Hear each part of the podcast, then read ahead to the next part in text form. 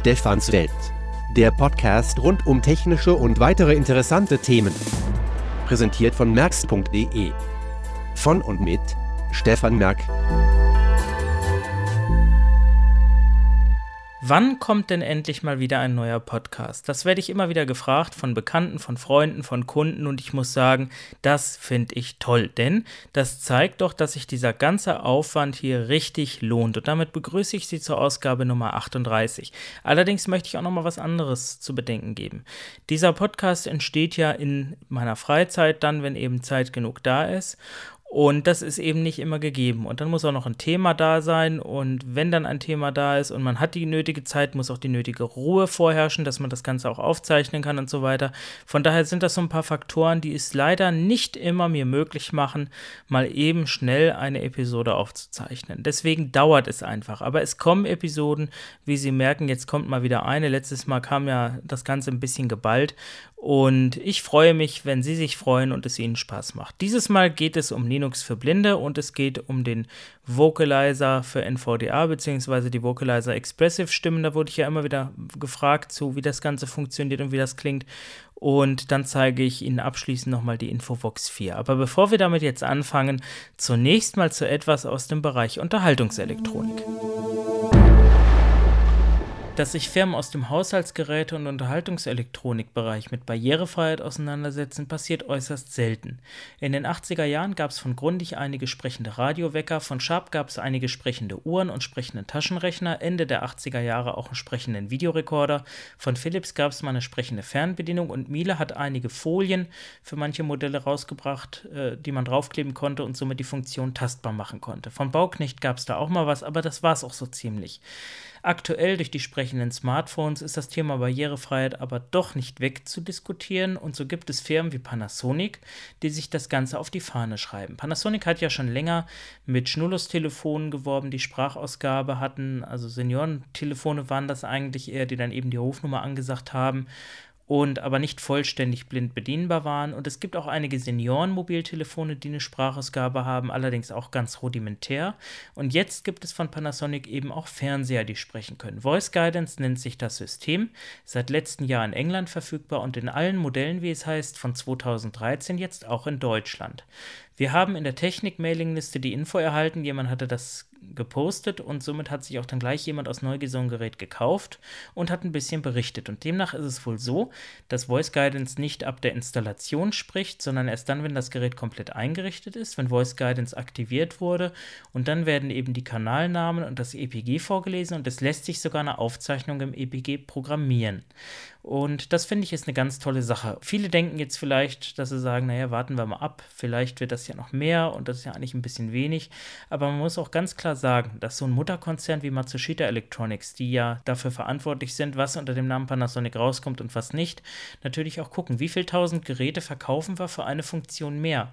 Und wenn eine Funktion nicht gefragt wird, auch nicht, wenn sie, sage ich mal, so halbherzig gemacht wurde, dann wird sie vielleicht auch nicht weiterentwickelt oder verschwindet wieder. Und von daher ist es natürlich so, dass man sowas schon unterstützen sollte. Wer da Bedarf hat, sollte sich dann mit einem halbsprechenden Fernseher vielleicht mehr zufrieden geben als mit einem, der gar nicht spricht. Das ist so meine Meinung. Aber man muss auch sagen, was die Aufzeichnungen angeht, ist es so, dass, wie die CT mal schrieb, die Hersteller doch in einem proprietären Format die Massenspeicher formatieren und dann eben auch die Daten in eigenem Format gespeichert werden. Und da sollte man nicht die Illusion haben, dass man dann eben mal die Platte an den Rechner hängt und dann sich die Programme angucken kann. So ist es wohl leider nicht. Und das ist für mich dann wieder so ein Punkt, dass mir die Aufzeichnung wahrscheinlich gar nicht wirklich hilfreich ist. Des Weiteren ist es auch so, es gibt ja für die ganzen Smart TVs, wie man diese ganzen Internetfernseher ja nennt, von allen Herstellern auch Apps gibt, sei es fürs iPhone oder auch für die Android-Geräte, die man installieren kann, die zum Teil vielleicht auch barrierefrei sind, sodass man seinen Fernseher dann sozusagen mit dem Smartphone sprechend fernbedienen kann. Wäre ja auch eine Möglichkeit. Es gibt dann natürlich auch noch die Spezialgeräte wie AMEC, ne, entsprechenden Receiver für Blinde oder auch andere umgerüsteten Receiver mit einer eigenen Software. Dann kann man unter Windows 7 auch mit dem Media Center und NVDA ganz gut das EPG lesen und Aufzeichnung programmieren. TV-Speak haben wir dann auch noch, allerdings nur für DVB-T. Von daher sollte man sich schon überlegen, wie man Fernsehen verkonsumiert. Und wenn man auf den Fernseher wirklich angewiesen ist und sagt, naja, ich gucke das Ganze mit meiner Familie, möchte das Gerät auch bedienen können, da kommt man, glaube ich, momentan nicht an den Panasonic-Fernsehern vorbei. Es gibt sie wohl ab 24 Zoll, das sind dann so 51 Zentimeter bis hin zu 42 Zoll, also so 106 Zentimeter. Angeblich, wie gesagt, alle von 2013, die das können. Falls Sie vielleicht Interesse daran haben und sich so ein Gerät gekauft haben, dann schicken Sie uns doch mal einen Beitrag, dann können wir das gerne veröffentlichen veröffentlichen, aber vielleicht ist ja mal ein Besuch im Fachmarkt drin. Auf jeden Fall eine ganz interessante Sache und wer einen entsprechenden Fernseher sucht, sollte zugreifen. Stellen Sie sich vor, Sie haben keinen Computer und auch kein Geld und irgendjemand drückt Ihnen jetzt ein Notebook in die Hand und schenkt Ihnen das. Jetzt ist da allerdings kein Betriebssystem drauf, also weder Windows, sodass Sie kein NVDA installieren können, noch irgendetwas anderes und eine Windows-Lizenz illegal aufspielen möchten sie nicht und kaufen können sie sie nicht. Was tun? Wie wäre es mit Linux? Linux ist ja ein Betriebssystem, was Open Source ist, also quelloffen. Das heißt, jeder kann, sage ich mal, sich seine eigene Distribution entwickeln. Und Linux kann man einfach downloaden und installieren. Und womit verdienen die Firmen? Ja, wenn, dann verdienen sie mit Dienstleistungen. Aber die Programme selbst sind kostenlos, zumindest weitgehend. Und man muss sagen, das Ganze hat sich sehr weit entwickelt. Ich glaube, irgendwann hatte ich Ihnen schon mal Ubuntu mit Orca mal kurz demonstriert und äh, das war ja auch eine schöne Sache, ist auch schon ein bisschen her. Also da entwickelt sich Linux auch immer so ein bisschen in Richtung Endanwender hin. Es hieß ja früher immer, dass es immer was für Spezies war, die sich halt damit auseinandersetzen. Heute heißt es, man kann auch als Endanwender damit klarkommen. Es funktioniert auch bedingt. Das wohl bekannteste Linux ist Android. Da zeigt Google zumindest, wie man das Ganze auch wirklich, äh, sag ich mal, so verbreitet und verkaufen kann, dass wirklich jeder mit klarkommt oder fast jeder.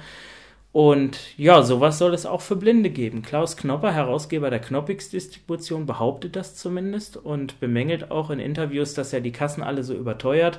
Das Zeug einkaufen von den Hilfsmittelherstellern, die ja so viel Geld für das ja wohl schlechte Windows und die so umständlichen Bildschirmleser ausgeben, die ja auch so teuer sind und man könnte sich ja viel Geld sparen, wenn man das Ganze auf Open Source Basis macht. Und er hat dann diesen sprechenden Desktop Adriane entwickelt, der das alles können soll. Und laut seiner Aussage müssten ja die Krankenkassen alle Rechner und Systeme mit Adriane ausstatten.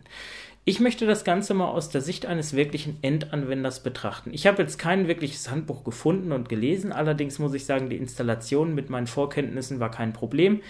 Man kann das auch blind machen. Es gibt dann ein entsprechendes Menü, wenn man jetzt eine CD oder DVD brennt, dass es dann heißt auf SD-Karte oder nicht SD-Karte, USB-Stick oder Festplatte installieren. Vom USB-Stick, da habe ich es dann drauf installiert, lässt sich es auch einfach auf Festplatte installieren. Das habe ich dann gemacht und habe jetzt hier so einen Asus Dual-Core-Rechner mit 2,4 GHz. Ich glaube 4 GB RAM und eine 320er Festplatte hat er. Und da habe ich das jetzt mal drauf installiert. Ja, dann wollen wir doch mal sehen, ob das wirklich alles so einfach ist. Ich schalte das Ding jetzt hier mal ein. Und Adriane läuft ja im Textmodus, also rein textbasiert, das heißt 25 Zeilen, a 80 Zeichen. Jetzt kommt der Group Bootloader da, dieser Bootmanager, da muss ich Eingabe drücken. Da kann man sicherlich die Wartezeit auch so verkürzen, dass man das nicht muss. Jetzt wird das Knoppix hochgefahren und auch sehr angenehm ist, dass wenn man es über Adriane installiert, dann auch Adriane sozusagen als Standard-Desktop geladen wird. Das muss ich sagen, ist schon pfiffig. So, es gibt, sage ich vielleicht schon mal, während er hochfährt, mehrere Funktionen: Internet, E-Mail, ein Chatprogramm, ein Medienplayer, ein Dateimanager, Rechner, Kalender, Kontaktverzeichnis, eine Texterkennung, da kommen wir später noch drauf. Ja, jetzt ist es da und also schon eine ganze Menge an Funktionen. Hilfe, die ist nicht sehr ausführlich oder aufschlussreich, sage ich mal. Sie sagt lediglich, dass man den Bildschirmleser, der hier installiert ist, äh, mit Dauergroß und Fall rauf und runter bedienen kann. Das kann ich hier auch ohne die Schreibmarke zu verschieben oder ich gehe einfach mit Fall runter durch das Menü. Verlassen soll man die Anwendungen übrigens mit Escape. Hilfe ist also der erste Punkt. Wir gehen jetzt mal das Hauptmenü hier durch. Das ist Internet. E-Mail. Sie hören, das ist übrigens die eSpeak-Sprache. Man muss ja hier auch was Open Source-mäßiges verwenden, was also auch frei erhältlich ist. SMS, da kann man dann eben ein AT-kommandofähiges Handy anschließen. Das muss jetzt kein Symbian-Gerät oder sowas sein. Ich weiß auch gar nicht, ob das mit einem Android-Gerät funktionieren würde, aber auf jeden Fall so ein Handy, was Bluetooth oder USB-Anschluss hat und GPRS kann, das äh, könnte man dafür verwenden, dann auch eben für den Internetzugang. Ja, der Multimedia-Player. Kontaktverwaltung, Notizbuch, Taschenrechner, Texterkennung, Dateien verwalten. Interessant ist die Shell. Da kann man eben dann auf die Kommandozeilenebene kommen. Dann muss man sich allerdings auch mit Linux wirklich auskennen.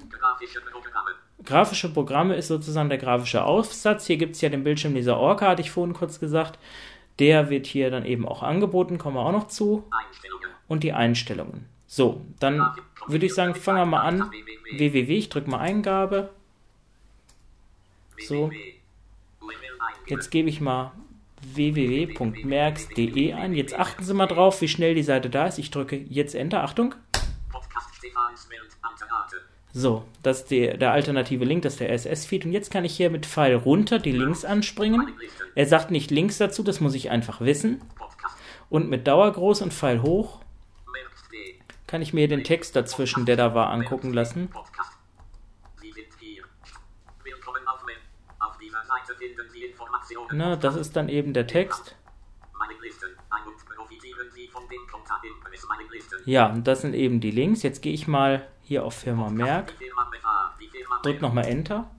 Jetzt muss die Platte wieder anlaufen, die geht recht schnell aus, daher dauert es ein bisschen länger. Und ja, da bin ich dann eben auf der Firma Merck-Seite. Was halt jetzt nicht so wirklich aufschlussreich ist, welche Knöpfe muss ich drücken für was. Ähm, ich kann jetzt mal hier, wenn ich mal hier A, keine Ahnung. Er sagt halt wirklich auch nichts und da muss ich sagen, haben wir schon das erste Problem. Das Ganze ist nicht wirklich auskunftsfreudig. Mit Escape soll ich zurückkommen, komme ich nicht. Mit was komme ich? Dann kann ich nur das probieren, was ich als erfahrener Nutzer kenne. Alt X tut nicht, Steuerung C. Aha, damit komme ich dann raus. Gut, also der Browser ist äh, Lynx-basiert. Ich glaube, im Ursprung ist das Lynx und der ist recht schnell. Textbasiert, keine Bilder. Ist für den Sehrestler nicht so schön, aber für den Vollblinden macht das nichts. Also von daher hat man hier zumindest eine Möglichkeit, wie man relativ zügig im Internet arbeiten kann. Und da muss ich sagen, hängt das Ganze schon jeden Windows-Rechner ab. Kommen wir mal zur E-Mail. Ich drücke mal Eingabe. Ja gut, jetzt gucke ich mal, ob hier Text drüber steht. Mit Dauergroßpfeil hoch. Aha, da ist irgendwas. Fehler in Home-Knopf X Nut. Zeile 339. Home-Knopf X Nut Lokal. Datei O. Der Verzeichnis nicht gefunden. Source. Fehler in Home-Knopf X Nut. Ja, da hätte ich mir jetzt eigentlich gewünscht, dass wie bei Android, wenn man mal Linux als Vergleichsprodukt nimmt, jetzt mal eben die Frage kommt, wie ist denn dein Benutzername und Kennwort? Also das liegt jetzt vielleicht auch nicht an Adriana, weil der Mail-Client ja auch nur integriert ist, aber da hätte man, denke ich, noch ein bisschen Feinarbeit machen müssen, wenn man sich wirklich an Endanwender richtet und das Ganze alternativ zu den bestehenden sieht. Gut, ich drücke die Eingabe. Es kommt auch wieder hier keine Information. Mit Steuerung X komme ich nicht raus, mit Alt X auch nicht.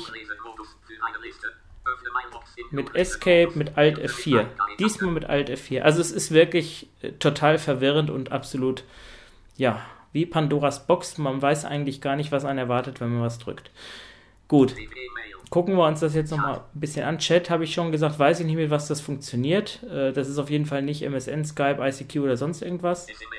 SMS, das lassen wir jetzt mal aus. Multimedia, mangels Dateien kann ich das nicht demonstrieren. Ähm, gucken wir uns mal die Kontaktverwaltung an. Aha, gebe ich mal ein.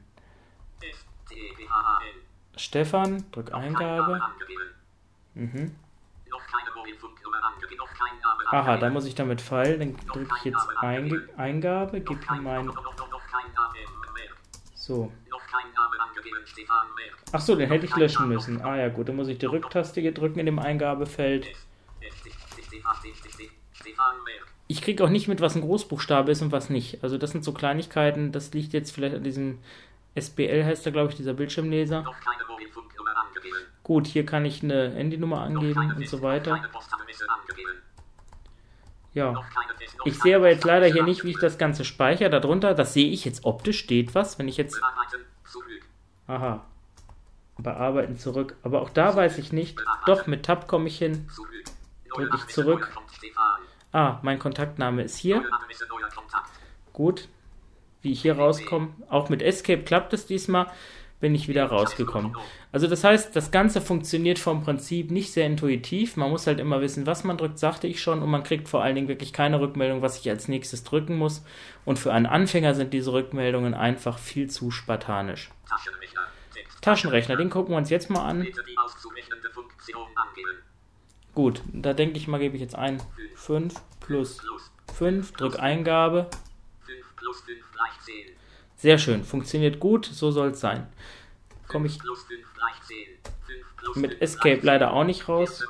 Mit Steuerung C komme ich hier wieder raus. Also, wie gesagt, es ist halt wirklich immer ein bisschen probieren notwendig, was der Anwender nicht will. Der möchte eine feste Taste für seine Funktion. Gut, aber jetzt überspringen wir mal den Rest und gucken mal, wie wir hier das E-Mail-Konto einrichten. Ich gehe auf Einstellungen. Audiolautstärke, Internet können wir kurz mal durchgehen. Da können wir dann die WLAN-Karte konfigurieren. Drucker, Scanner, Geräte.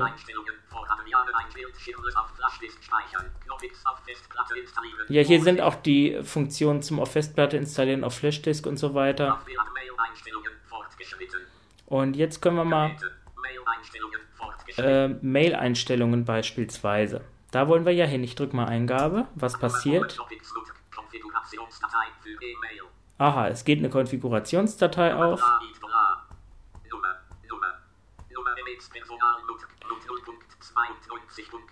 Jetzt bewege ich mich mit Pfeiltasten nach unten. Ja, und auch noch Englisch. Okay. Jetzt ist die Frage, was trage ich wo ein? Kann der Anfänger gar nicht machen.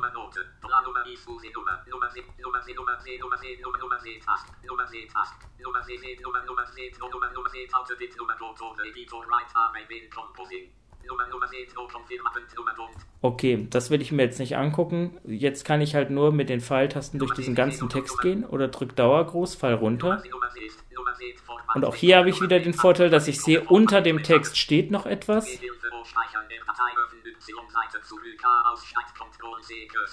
Haben Sie jetzt verstanden, was er will? Irgendwas mit Ctrl C, Cursor und so weiter. Ich gehe nochmal eine Zeile hoch. Da ist nichts. Und da ist wieder die Datei. Also ich habe auch hier gar keine Information. Ich weiß äh, höchstens vielleicht am Abzählen, wo ich bin, in welcher Zeile. Und ähm, das kann heute ein Laie, denke ich, nicht mehr machen. Aber was ich gelernt habe, ich habe es mir auch nur sagen lassen, dass das Zirkumflex, also dieses Kontrollzeichen hier für Steuerung steht, also sprich Steuerung X, verlässt den Editor. Das perfide daran ist, wenn ich mir hier irgendwas zerschieße, weil ich vielleicht rumdrücke oder weil ich vielleicht irgendwie äh, irgendwas eingebe und drücke dann Steuerung X und dann vielleicht Eingabe oder sowas, dann habe ich meine ganze Konfigurationsdatei geändert, wenn nicht sogar zerschossen. Und das ist eigentlich etwas, das darf überhaupt nicht sein. Kommen wir jetzt zur Texterkennung und vielleicht vorher noch mal so ein Wörtchen bezüglich dieser Aussage von Herrn Knopper, man könnte ja hier den Kassen eine Menge Geld sparen. Es gibt im Medizinproduktekatalog gewisse Mindeststandards, das sind Anforderungen, die gestellt werden, zum Beispiel auch an Bildschirmlesegeräte oder auch Vorlesegeräte. Und eine dieser Mindestanforderungen ist eine automatische Blattlagenerkennung. Über diese verfügt das System nicht, aber doch um eine pfiffige Funktion, das zeige ich Ihnen gleich mal. Ähm, was mich allerdings positiv überrascht hat, ich hatte das im Vorfeld hier ja schon mal getestet und war ganz erstaunt, dass er mein Epson Multifunktionsgerät, was ich hier habe, das ist ein PX830 FWD, über das WLAN direkt als Scanner erkannt hat. Es gibt da ja so gewisse Standards, bei Windows muss man natürlich die Geräte immer hinzufügen. Linux scheint es anscheinend mittlerweile drauf zu haben, dass die Geräte auch im Netzwerk erkannt werden. Das ist sehr gut. Von daher brauche ich hier noch nicht mal ein USB-Kabel anschließen. Ich denke, mit USB-Kabel würde es auch funktionieren. Plug and Play sollte unter Linux ja kein Problem sein. Ich habe jetzt hier mal so eine, so eine Ausgabe der Blister News, also so eine ganz normale Zeitung, sage ich mal. Da ist viel Text, viel Bild drin. Ich nehme jetzt einfach mal so eine Seite, lege die hier drauf. So. Also das ist wirklich jetzt, sage ich mal, absolute Standardkost. Das sollte eigentlich kein Problem darstellen. Ich gehe dann Im Hauptmenü runter auf die Texterkennung, drücke Eingabe. Jetzt dauert es wieder ein bisschen. Sie haben es gehört, es hat gebrummt, den Scanner hat er schon. Dann drücke ich jetzt Eingabe, jetzt wärmt er natürlich auf. Das ist vom Scanner natürlich immer ein bisschen äh, abhängig. Manche sind da besser und manche nicht. Aber äh, ich muss ganz ehrlich sagen, das ist äh, etwas, das, äh, da kann also Adriane nichts für. Also das ist auch bei normalen, Sie kennen das vielleicht vom Vorlesegerät. Äh, manche Scanner, die etwas besseren, die wärmen nur einmal vor und bleiben dann sozusagen warm und diese günstigen, die brauchen ein bisschen länger. Das ist eben etwas, da muss man eben mit leben. Die Kamerasysteme wie der ClearReader, die können das natürlich etwas schneller. Aber auch hier ist die Texterkennung normal recht schnell. Ich weiß nicht, das hat er manchmal, da muss ich nochmal Eingabe drücken. Oper Image Theater 10. Bitte Vorlage auf den Ja, das habe ich gemacht. Versuchen wir es nochmal. Wahrscheinlich war hier irgend so ein, eine Zeitüberschreitung oder was.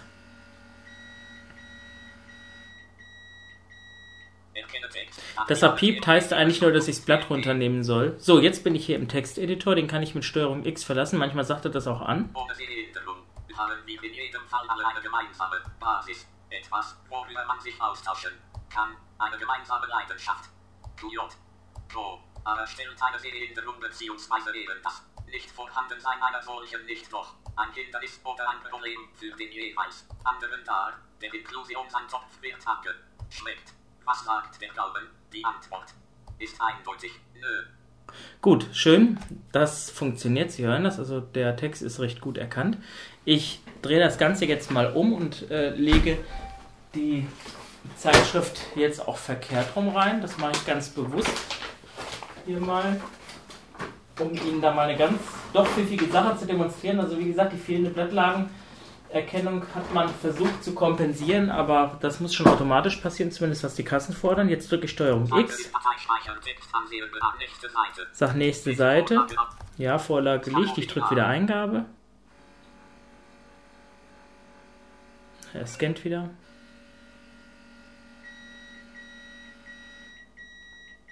Also bitte am Piepen nicht irritieren lassen. So, und jetzt haben wir hier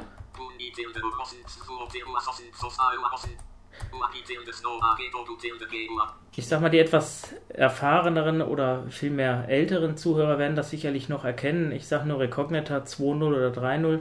Da gab es ja immer diesen Effekt, wenn man das Ganze verkehrt rum eingelegt hat. Und hier ist es nicht anders. Ich drücke Steuerung X. Und jetzt kann ich,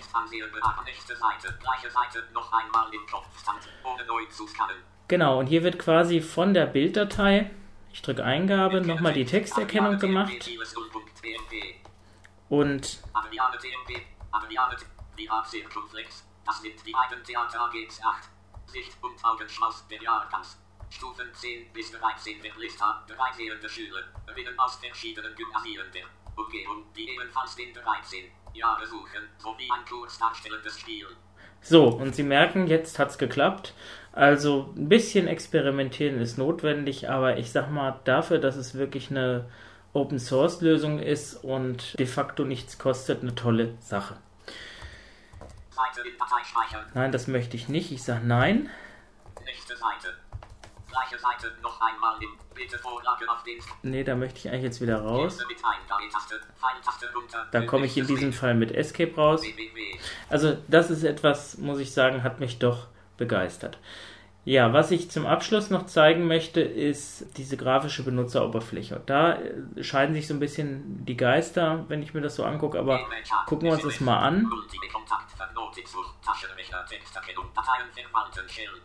Ja, Shell, wie gesagt, kann ich Ihnen mangels Befehlskenntnisse jetzt nicht demonstrieren, aber grafische Programme. Und- Hier haben wir einige Einträge. OpenOffice mit Sprachausgabe ist der erste. Firefox da hat man dann sozusagen nochmal den grafischen Webbrowser und die komplette grafische Oberfläche. Bleiben wir mal bei OpenOffice.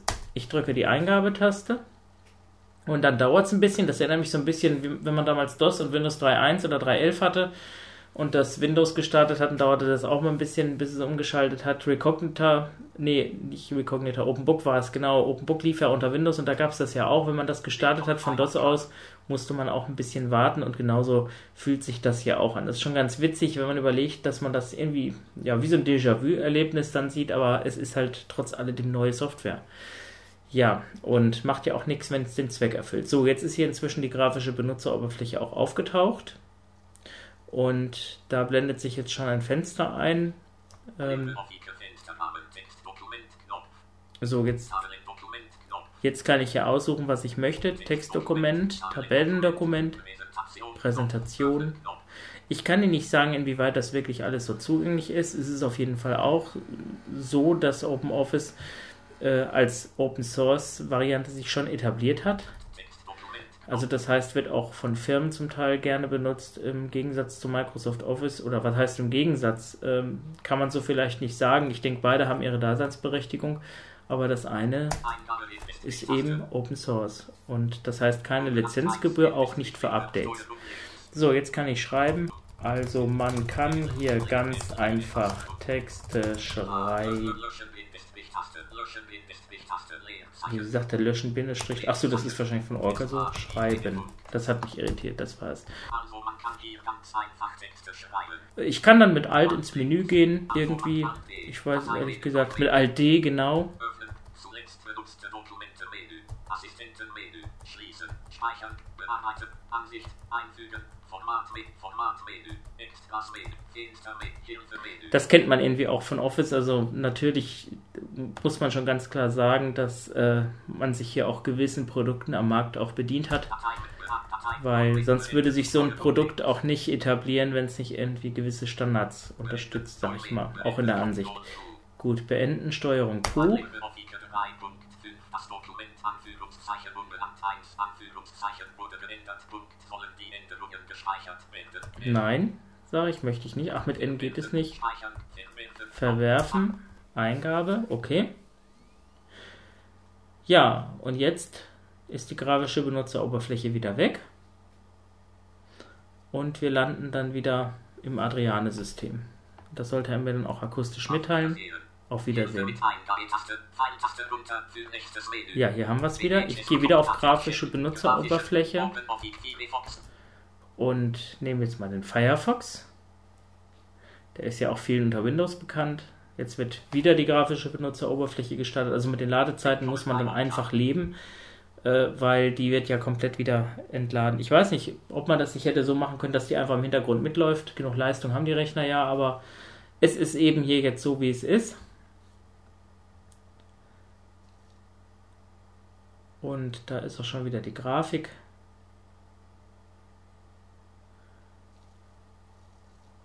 Und eine Zeit merken Sie, dauert es schon, bis das Ganze dann wirklich da ist.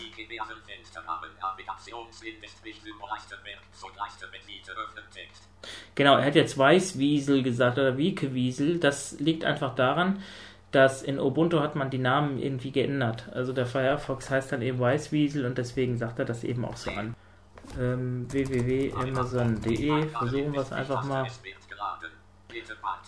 Warnungsgewichte sind momentan verboten. Vertikale Linie kleiner als Gewicht, größer als Doppelpunkt. 46 vertikale Ja, das ist natürlich auch schlau, dass Skripte verboten sind, allerdings auch wieder nicht, wenn man überlegt, dass leider die meisten Seiten Skripte, sagen wir, erforderlich machen. Und hier kann ich dann mit den Pfeiltasten auch. Spenden Sie dem Deutschen Roten Kreuz für die Opfer des Hochwassers Link. Anzeige HTM, geschütztes Leers, geschützt. Ja, und mit Alt links. Alt F4 kann ich das Ganze wieder zumachen. Also es ist nochmal eine Alternative und für die, die jetzt ich, mit Serest arbeiten, kann man ja auch die Vergrößerung von Orca nutzen. Das muss man sich dann aber alles auch schön konfigurieren. Etwas weniger schön sieht das Ganze aus.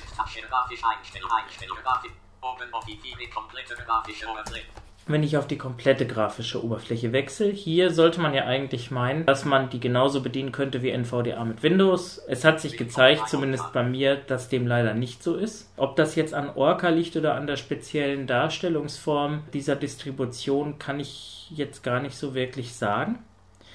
Auf jeden Fall ist es so, dass äh, wenn man meint, man könnte mit Alt oder Windows-Taste oder wie auch immer ins Menü kommen, der irrt sich. Andererseits muss ich auch sagen, wenn ich mir Ubuntu 9 angucke, was ich glaube ich auch mal vorgestellt habe, da ging das irgendwie einfacher. Da konnte man auch auf die Menüs zugreifen und da gab es auch Tastenkombinationen. Warum es die jetzt hier nicht gibt, ich habe keine Ahnung.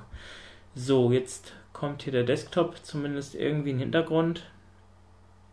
Ansonsten eine Menüleiste kommt irgendwie noch gar nicht. Rahmen. Mit der Maus passiert hier auch noch nicht viel. Er sagt hier unten Panel. Das kann eigentlich nicht sein, dass der Rechner zu langsam ist. Ah, jetzt macht das. Also hier, Sie haben es gehört, Barrierefreiheit-Menü. Hier sind auch einige Anwendungen drin. Daisy Player.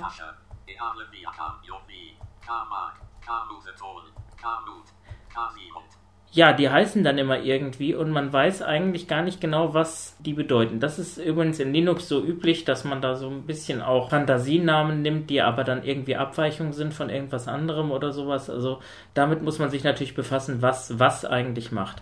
Orca ist der Bildschirmleser. Sam, Simon, keine Ahnung. Den Daisy Player, der hat mir Hoffnung gemacht. Ich zeige Ihnen das mal. Drücke ich mal die Eingabe. So, und dann bin ich im Terminal. Ja, was mache ich jetzt hier? Keine Ahnung. Und das ist eigentlich so ein bisschen schade, dass man eigentlich trotz aller Open Source Euphorie eigentlich immer vergisst, dass heutzutage die Usability fast der wichtigste Punkt bei so etwas ist. Das heißt also, wenn ich ein komplettes System habe, bestehend aus Betriebssystem, Bildschirmleser und Anwendungen, dann muss es irgendwie erschließbar sein. Und wie ich schon sagte, bei Android hat man es eigentlich vernünftig gelöst. Das ist eigentlich so das erste Mal, dass also die Leute auch keine Berührungsängste vor dem Betriebssystem haben, weil man einfach gar nicht mitbekommt, was im Hintergrund ist. Ich fahre das jetzt mal runter. Das war es jetzt auch, was ich Ihnen zeigen wollte. Das Schöne ist, ich kann hier auf die Power-Taste drücken und dann geht ein Fenster auf. Er sagt mir jetzt gar nicht. Ah, Shutdown unzugänglich. Ne, das ist natürlich auch schön. Dann drücken wir mal einfach Eingabe und hoffen, dass er runterfährt. Ja, also Fazit, Ubuntu ist sicherlich eine tolle Sache für manche Aufgaben wie Internet und wenn man jemand hat, der ein E-Mail konfiguriert, sicherlich auch dafür und vor allen Dingen auch für die Texterkennung schon eine spannende Sache, aber ganz ehrlich zu Windows und NVDA keine wirkliche Alternative. Ich hätte Ihnen an dieser Stelle jetzt gerne Vinux vorgestellt, geschrieben V-I-N-U-X. Das ist auch eine Linux-Distribution für Blinde und Sehbehinderte. Diese basiert auf Ubuntu und ist eine ausschließlich, wie ich das zumindest gesehen habe, grafische Benutzeroberfläche, eben auch mit Orca und der eSpeak als Sprachausgabe. Allerdings gestaltete sich das hier etwas problematischer, als es mit äh, Adriane unter Knoppix der Fall war. Zum einen sprach sie nicht sofort und nicht auf allen Rechnern. Und auch von der Bedienung her muss ich sagen, ich konnte mich da jetzt nicht wirklich einarbeiten, um da was Brauchbares zu zeigen. Und auch die Möglichkeit, das Ganze mal eben auf dem USB-Stick zu installieren, gibt es nicht, aber das liegt wohl dann eher an Ubuntu. Also ja, ist nicht so doll gewesen, sage ich mal. Aber wen das interessiert, der kann ja da auch mal nachsuchen. Und man erhält da schon auch ein ganz großes Linux-Werk, was, denke ich, vor allen Dingen für Sehbehinderte von Interesse sein dürfte. Ja, aber kommen wir doch nochmal zurück zu Windows. Da muss ich ganz ehrlich sagen, das funktioniert wenigstens und da komme ich persönlich am besten mit klar. Und ich möchte Ihnen an dieser Stelle mal die neue Vocalizer-Stimme vorstellen für NVDA. Wir hatten das ja schon mal angesprochen. Vocalizer war ja die Anna. Die hören Sie hier nochmal. Startmenü. Suchfeld Eingabefeld Programme Schrägstrich Dateien durchsuchen. Internet Explorer unter Menü Microsoft Outlook 2010 und Feld. Ja, und für 75 Euro bekam man dann eine Lizenz für alle Stimmen und Sprachen und man konnte die dann überall nutzen. Was heißt man konnte? Man kann immer noch. Die Lizenz in der Version 2 gibt es immer noch. Allerdings gibt es jetzt eine Version 3. Das Ganze nennt sich jetzt Vocalizer Expressive. Und das sind diese neuen Stimmen von Nuance. Das heißt, es gibt einige Änderungen. Äh, die Petra von S-Vox, S-Vox wurde ja von Nuance gekauft, ist neu. Den Yannick gibt es noch, allerdings ist die Anna und die Steffi nicht mehr vorhanden. Und das Ganze gestaltet sich auch nicht ganz so unkompliziert, wie es mit der alten Vocalizer der Fall war. Die konnte man installieren, die Lizenzdatei einlesen und dann lief das Ganze. Bei der neuen ist es etwas anders. Man muss sich registrieren und je nachdem, ob man die Stimme dann online oder zum Beispiel bei uns erwirbt, kann man äh, dann eben diesen Lizenzcode dann einfügen. Die Seite ist www.vocalizer-nvda.com. Jetzt werden Sie auch eine Funktion gleich mal feststellen von der Vocalizer. Die schaltet nämlich je nachdem, wie die HTML-Kodierung ist die Sprache auch auf Englisch um. Das passiert bei dieser Seite lustigerweise. Das setzt voraus, dass man eben auch eine englische Stimme installiert hat. So, dann sind wir bei der Tiflotechnia-Seite. Hier muss man sich anmelden. Da gibt es dann Home bei Downloads. Bei ist natürlich dann zum Kaufen, wenn man es direkt per PayPal äh, dort erwerben möchte. Documentation, klar, die Anleitung gibt es derzeit auf Englisch nur. Und dann gibt es da eben Login bzw. auch registrieren. Da muss man dann auf Login gehen, glaube ich, und dann kann man dann Password, forgot your password. Wo war denn das mit dem Registrieren? Ich weiß es jetzt nicht mehr. Es gestaltete sich bei mir auch ziemlich schwierig. Es hat nicht auf Anhieb funktioniert. Die Mail kam irgendwie nicht an. Ich habe dann eine andere Mailadresse genommen, dann funktionierte es. Ja, warum registrieren? Das ist ganz einfach. Es gibt jetzt ein Schlüsselsystem. Das heißt, man hat drei Lizenzen, die kann man sozusagen aktivieren und deaktivieren. Und wenn man sie denn aktiviert, kann man dann auf diesem Rechner die neuen Vocalizer-Stimmen verwenden. Wenn man den Schlüssel dann deaktiviert, dann wird dieser Schlüssel vom Rechner wieder runtergenommen. Das zeige ich Ihnen gleich mal. Allerdings dauert es auch einen halben Tag, bis der Schlüssel dann wirklich zurückgerechnet wurde. Auf dem USB-Stick kann man das Ganze natürlich auch installieren. Allerdings müsste man dann immer jeden Rechner, wenn man an vielen Rechnern zum Beispiel im Supportbereich bei Kunden ist und die dann aktiviert und dann wieder deaktivieren. Wenn man das vergisst, hat man mitunter ein Problem, wenn NVDA nicht installiert ist. So, gut, dann machen wir das einfach mal. Ich gehe ins NVDA-Menü. Das Ganze geht wieder über diese äh, Add-ons. Gehe auf Extras. Wo ist es? Erweiterungen verwalten. Gehe auf Installieren. Suche jetzt den Pfad von der. Hier haben wir es. Von einem Treiber. Erweiterung installieren mit Ja bestätigen installieren. Und das machen wir jetzt mit der Petra auch. Die ist ungefähr 300 Megabyte groß, etwas kleiner als die Anna. Ob sie besser klingt, da machen sie sich gleich mal selber ein Bild. Da gibt es unterschiedliche Meinungen. Mein Fall ist sie ehrlich gesagt nicht. So, jetzt schließe ich hier das Ganze. NVDA will neu starten. So, das geht auch automatisch. Und jetzt wird wahrscheinlich ein Fehler kommen. Eventuell, weil die Demo abgelaufen ist, vielleicht auch nicht. Ich weiß noch nicht genau, woran sich die Demozeit orientiert, ob das auch wieder abhängig von der Treiberversion ist oder letztendlich vom Rechner, wo sie läuft. So, jetzt dauert es einen Moment, bis er die ganzen Plugins hier geladen hat und dann sollte er auch gleich sprechen und dann ja, jetzt spricht er. Vocalizer-Testversion Dialogfeld. Sie verwenden derzeit eine Demo-Version von Nuance Vocalizer Expressive für NVDA. Diese Version läuft noch bis 2013 06 14. und diese Sprachaus. Aha, gut. Die läuft also jetzt bis 14. Juni. Das ist wohl doch treiberabhängig.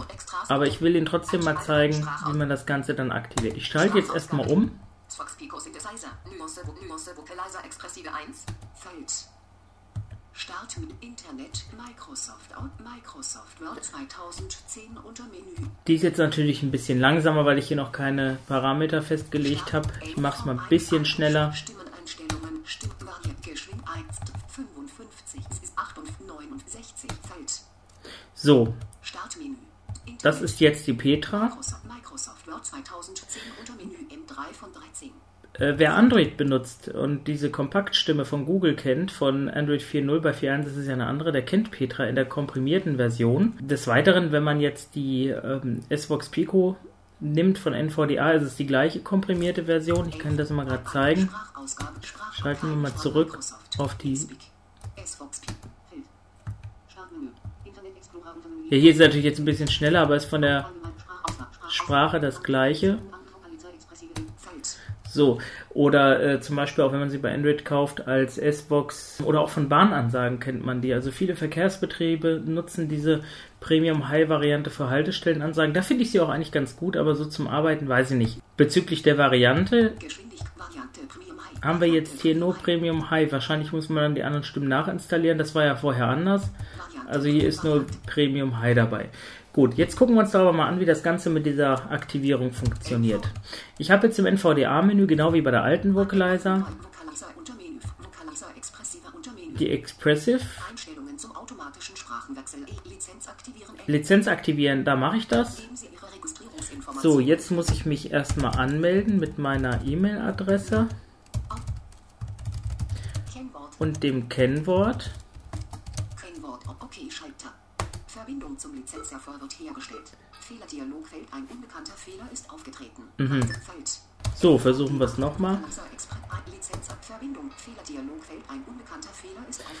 Ja, es geht nicht. Und da haben wir auch schon, sag ich mal, die Problematik bei dem Ganzen. Ich finde diese Idee nicht sehr gut. Ist eigentlich der Vorteil wieder weg der bei der alten Vocalizer noch bestand, dass man eben das Ganze installiert und es läuft. Wenn man dann eben einen Rechner hat, der vielleicht keinen Internetzugriff hat, wird es halt auch ein bisschen schwierig und Sie sehen, jetzt gibt es hier irgendeinen Fehler, einen unbekannten Fehler, keine Ahnung, ob das an deren Server liegt oder sonst irgendwas. Also ich kann sie hier schlichtweg nicht aktivieren, von daher auch leider nicht nutzen. Ja, aber das Ganze ist gar nicht so problematisch. Also zunächst vielleicht mal zu den Kosten. Die neue Vocalizer Expressive kostet 90 Euro statt 75 bisher. Bestandskunden können für 15 Euro dann upgraden auf die neue. Das heißt, man zahlt in letzter Konsequenz auch nicht mehr als 90 Euro. Und das Gute ist, wer, so sagt es Tiflotechnia, die neue Lizenz erwirbt, erhält gleichzeitig auch ein Nutzungsrecht für die alte. Das heißt, man hat dann eben zwei und dann sind es eben 15 Euro Differenz für die Petra. Ja, aus meiner Sicht, wer die Petra nicht unbedingt braucht, kann auch 15 Euro sparen und wer eben sagt, naja, ich möchte gern alles haben, hat für 90 Euro dann eben alles und kann dann eben die Petra nutzen und eben auch die Anna. Es soll eventuell auch die Anna für die neue Variante kommen. Allerdings muss man auch sagen, generell bei den Stimmen der Vocalizer Expressive hat sich da einiges getan. Wahrscheinlich, weil man sich eben einem Pool von anderen Stimmen bedient. Also Nuance hat ja nicht nur S-Vox, sondern auch Loquendo erworben. Also von daher ist hier vielleicht auch noch ein bisschen mehr möglich in Zukunft. Und es gibt wohl einige Stimmen, türkische beispielsweise, die bei der neuen besser klingen als bei der alten. Also von daher, wer da Bedarf hat, findet hier nochmal auf jeden Fall ein deutlich reichhaltigeres Angebot. Aber wie Sie sehen, probieren wir es nochmal. Ja, der ist eben aufgetreten. Also würde ich sagen, bleiben wir einfach bei der Anna. Und wer was Portables will, könnte auch mit deutlich mehr Kostenaufwand die Acapella Infovox 4 erwerben. Ja, und wo wir schon mal bei der Infovox 4 sind, will ich Ihnen die auch mal ganz kurz demonstrieren. Acapella hat ja seinen USB-Stick Infovox 3 überarbeitet. Sie erinnern sich, wir hatten da ja mal dieses äh, Gewinnspiel mit dieser Umfrage. Und ja, der neue Infobox USB-Stick hat einige Vorteile. Zunächst mal ist die Kappe nicht mehr verschwindbar, denn man kann sie um den Stick rumdrehen. Das ist aber nicht der elementare Vorteil. Der liegt einfach darin, dass die Benutzeroberfläche komplett anders ist und dass man eben nicht mehr alle Stimmen, die man gekauft hat, auf dem Stick haben muss. Also es gibt da die Möglichkeit, dass man auch Stimmen bei der Installation auf dem Rechner nachladen kann und es gibt vor allen Dingen neue Stimmen. Das sind die sogenannten Colibri Voices. Aus meiner Sicht kommen die eigentlich zehn Jahre zu spät. Es handelt sich sozusagen um die Antwort, äh, sagen wir zu den Kompaktstimmen von äh, Nuance. Also quasi Stimmen, die wenig Speicherbedarf haben, dadurch auch recht reaktionsfreudig sind und dadurch doch eigentlich für langsamere Rechner geeignet sind. Nur die Erfahrung zeigt, dass Julia eben auch auf einem Netbook läuft. Von daher weiß ich nicht genau, ob das für den blinden Sehbehinderten so wirklich interessant ist, weil, ja, sag ich mal, wäre ein neuer Rechner vielleicht fast genauso teuer wie eine neue Infovox. Ja, den Andreas, den kennen Sie ja noch auch aus dem Podcast-Intro. Ich hoffe, man kann ihn ein bisschen hören. Jetzt zeige ich Ihnen mal, was die Julia kann. Ich äh, schalte jetzt mal auf die Julia. Machen wir sie.